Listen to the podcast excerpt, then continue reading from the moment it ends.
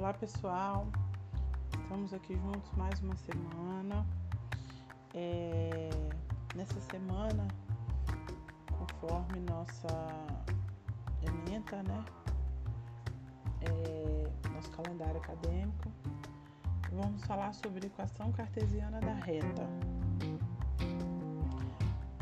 Primeiro a gente viu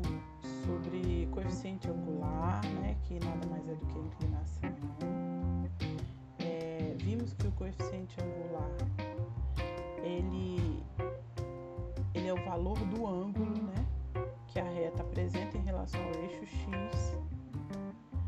É, ele é, a gente associa ele com, com o número m, né, com a letra m, que equivale a um número, que a gente chama de coeficiente angular que é dado por m, nada mais é do que a tangente de um ângulo que a gente chama de alfa.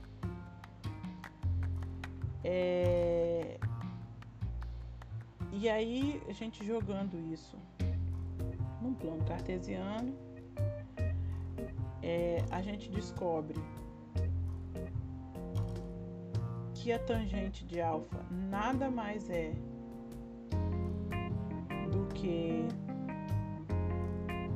que a gente chama de delta y sobre delta x, que é a razão, né, pessoal, cateto oposto e o cateto adjacente um triângulo retângulo. A partir daí a gente consegue distinguir nossa tangente do ângulo, que a gente está chamando de alfa. É, a partir do coeficiente angular, a gente consegue chegar a uma equação da reta que a gente decifrou que é y menos y0 igual a m vezes x menos x0. A partir daí a gente consegue decifrar nosso coeficiente linear, que nada mais é do que o nosso ponto de interseção no eixo Y. Mais uma vez falando para vocês, o nosso coeficiente angular tem a ver com o eixo X. Ele apresenta a relação do eixo, é o ângulo, né? Que a reta apresenta em relação ao eixo X. Então lembre-se, pessoal, o coeficiente angular a gente chama de m, ele tem relação com eixo x, não esqueçam. Façam essa relação mentalmente. E o coeficiente linear a gente chama de n, ele tem a ver, a relação dele com o eixo y. Ele é o ponto onde a reta passa pelo eixo y, onde a reta intersecta o eixo y. Certo, pessoal?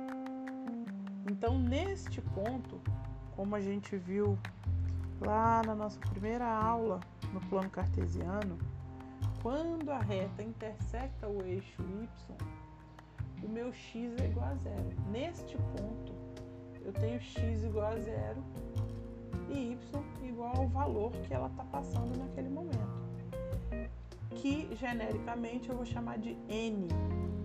Por isso, o meu coeficiente linear, n, a gente chama sempre de n. Então, a partir daí, com a informação que eu tenho, que o meu ponto, ele intersecta o eixo y, é composto por 0 e n, eu tenho, eu chego à equação reduzida da reta, que é y igual a mx mais n, ou seja, y é igual a coeficiente angular vezes o valor do meu de x, né, que é o meu próximo ponto, mais n, que é o, o valor que a reta passa pelo eixo y. Então, eu chego à equação reduzida da reta. Com isso, eu decifro a equação reduzida da reta. y igual a mx mais n. Partir daqui, pessoal, eu resolvo qualquer exercício, certo, pessoal? Com essa equação reduzida da reta. Para isso, pessoal, é, a gente tem que ter conhecimento de algumas situações. Por exemplo, se ele me pede qual o ângulo